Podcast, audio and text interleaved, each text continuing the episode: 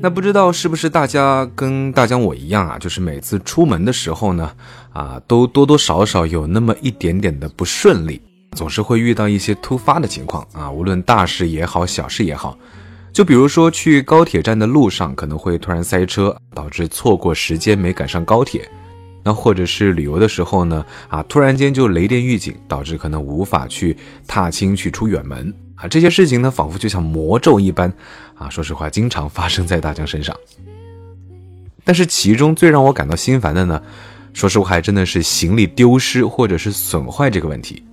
因为其实无论是丢了行李也好，或者是损坏了也好，其实都是会造成一定的经济损失，然后严重的影响心情。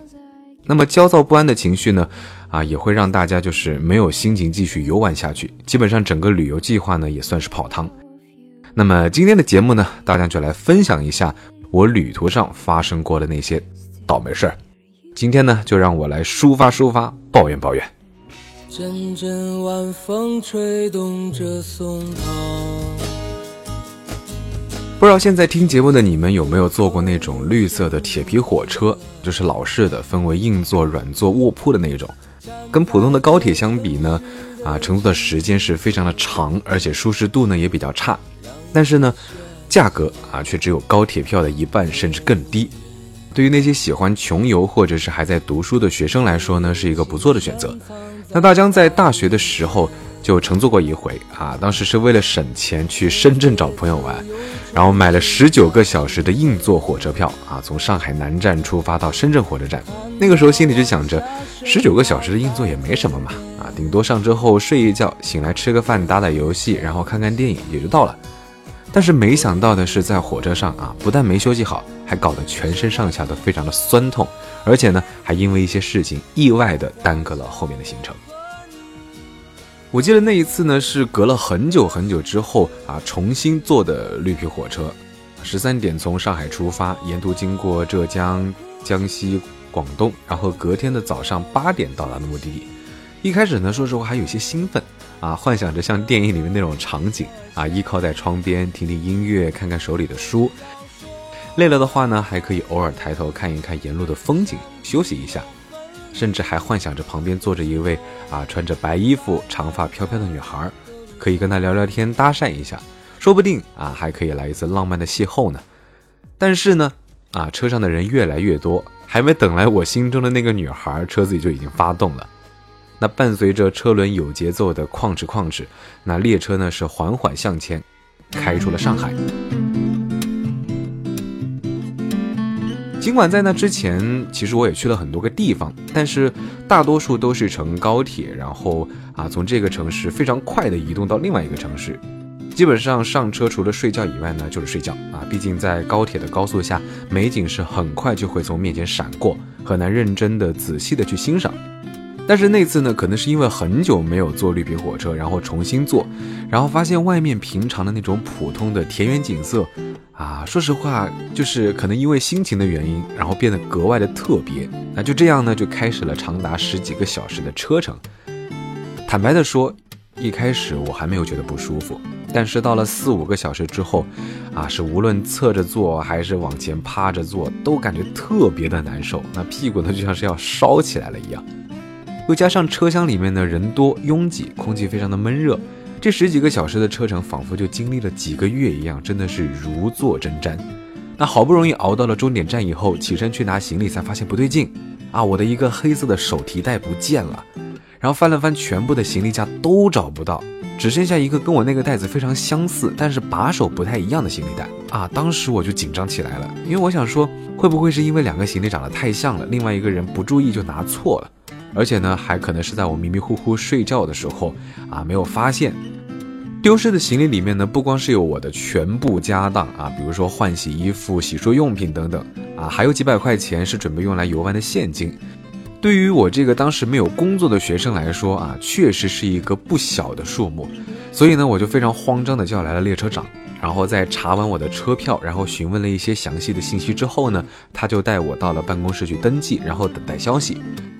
但是啊啊，车站这么大，人流量也非常的多，那中间经过的停靠站点呢，也不是一个两个，说不定可能在头几站的时候就被人拿错了呢。那在这样的情况下，说实话，找回我的行李真的是像大海捞针一般。所以这件事情的结局呢，啊，就是没有找回来啊，身无分文的我只好在后边的几天中靠着朋友的救济勉强过日子。而这件事情后来呢，也成为了朋友之间的一个谈资啊，一个笑话。因为毕竟经过了这么长时间的折腾啊，我我想省钱，但是非但没有省到钱，反而还多花了不少。现在想想呢，也是感到有一些神奇。其实不止这些啊，因为发生在我身上的倒霉事情啊，真的非常的多。还记得上次我去布达佩斯，然后啊跌倒，不小心把面包弄到别人脸上的那次旅行吗？因为其实，在那次旅行当中呢，我的行李也是因为机场工作人员的疏忽啊，差一点点就找不回自己行李。那次呢，经过十个小时的飞程之后呢，下了飞机，其实我就是跟大家一样，在那个行李传送带那边等我的行李。但是看着啊，大家一个个的都领着自己的东西离开啊，唯独发现没有我的那种绝望，毫不夸张的讲，真的是欲哭无泪，心如死灰。但还好啊，是有了第一次丢失的经验啊，我马上振作起来，拿着自己登机牌，然后用蹩脚的英文加上肢体动作，跟工作人员询问情况。然后呢，他们连连向我道歉，并且呢拍着胸脯的向我保证啊，一定是可以找回丢失的行李。但是说实在的啊，外国人的效率是真的不高啊。后面经过两天的等待之后，机场才通知我说我的行李被转运到了法国。然后发现没有人领取之后呢，又在系统中查到了我的名字，然后又给我寄了回来。所幸的呢是行李并没有什么大碍啊，只算是虚惊一场。但是说实话还是挺耽误事儿的。而当我原本以为掉行李这种倒霉又罕见的事情才会发生在我身上的时候，啊，没想到上个月跟我一个朋友聊天的时候才知道，原来他也不止一次发生过类似的情况。其中最令他难忘的就是在啊，他去意大利旅行的时候，啊，早在几年前，她跟她老公，然后带着双方的父母还有孩子，去意大利度假休息。一下飞机呢，他们就叫了两辆出租车，然后前往酒店。由于到达目的地的时候，说实话天色已经很晚了。呃然后大家就想早点进房间洗漱睡觉，然后小孩子呢也是闹得不行，所以我这位朋友就先进酒店，然后去办理入住，然后留下了老公来拿行李。大概是因为长时间的奔波，然后加上人生地不熟，又要照顾孩子，又要照顾老人，然后她老公一个粗心之下，不小心把昂贵的相机遗忘在了出租车上。等到他们发现的时候呢，其实已经是第二天的早上了。然后我的朋友就是一边气急败坏的责骂他，然后一边跟酒店柜台寻求帮助。啊，但是啊，意大利可不像国内，因为语言不通，然后他只能用简单的英语单词，还有手语照相的方式，花了好长的一段时间才让柜台小姐姐明白他的意思。然后呢，就帮他们联系了当地的出租车公司。联系了之后才知道，司机其实在捡到丢失的相机，然后第一时间其实就送到了警察局。后来也是在多方的帮助之下啊，我的朋友才拿回了他们遗失的物品。不过呢，后面几天的旅行，说实话，他们的心情还是受到了影响，然后安排游玩的时间呢也被打乱。最后呢，他们是带着不悦的情绪，然后草草的就结束了他们的意大利之旅。然后我的朋友跟我说，尽管他们已经不是第一次这样丢失行李了，但是呢，在陌生的环境之下，让他感到非常的紧张。每次行李的丢失呢，都多多少少会损失一些财产，然后非常的影响心情。后面呢，可能还要额外的花很多时间和精力去找寻啊。所以因此，在那次意大利之旅，他们回国以后呢，他就在网上查找了相关的保险问题。后来经过多家对比，就发现了这个中国人保的随人行李定期保险。尽管他自己觉得根本原因可能还是在他们太粗心大意，但是买了保险之后呢，他们的压力也不知道为什么就减少了很多。对于他们来说，无论是在境内游玩还是出国旅行，都不用再提心吊胆的啊，担心丢行李这个事情。那在听过我的窘迫的故事之后呢，他也兴冲冲的给我推荐去了解了解这个随身行李定期保险的内容。因为说实在的，啊，大强其实真的不是那种细心的人，丢三落四的性格呢，也给我带来了不少的麻烦。那么这项保险呢，其实也非常适合像我这种经常要旅行或者出差的人。随人行李定期保险呢，它的保费低，保额高，那里面还有不同的套餐，可以根据自己的情况去做选择。那针对的交通工具呢，也非常的广阔，无论是搭乘铁路、长途客运汽车、飞机、船舶，还是出租车，只要行李丢了，或者是因为自然灾害、意外等有损坏的话呢，只要你提供材料给保险公司，就能够得到快速的理赔，最高的金额呢是三万元。那现在已经是九月份了，再过一个月呢，就是我们的国庆黄金周啊！相信身为白领的你们，已经是按耐不住激动的心情，想立马的逃脱办公室，啊，已经研究起了各种的旅行攻略，确定好了目的地，就等着日子一到，立马背上背包出门度假。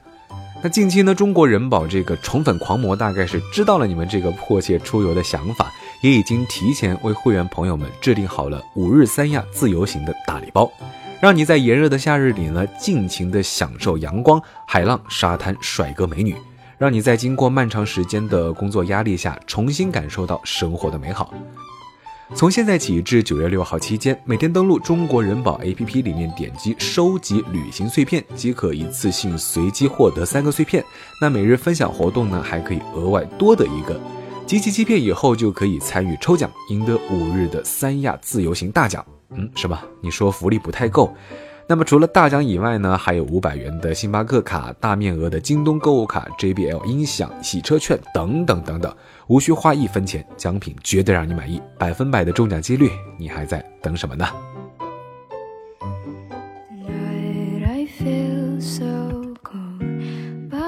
相信听到这里呢，你们是不是已经非常感兴趣了呢？那无论是像大江一样爱旅行的游客，还是需要经常出差的繁忙商务人士，都推荐购买一份。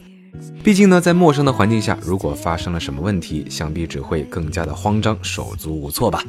花少少的钱去买一份大大的安心，让出门变得简单，没有负担。我相信谁都不希望旅行还没开始，烦恼就先出现了吧。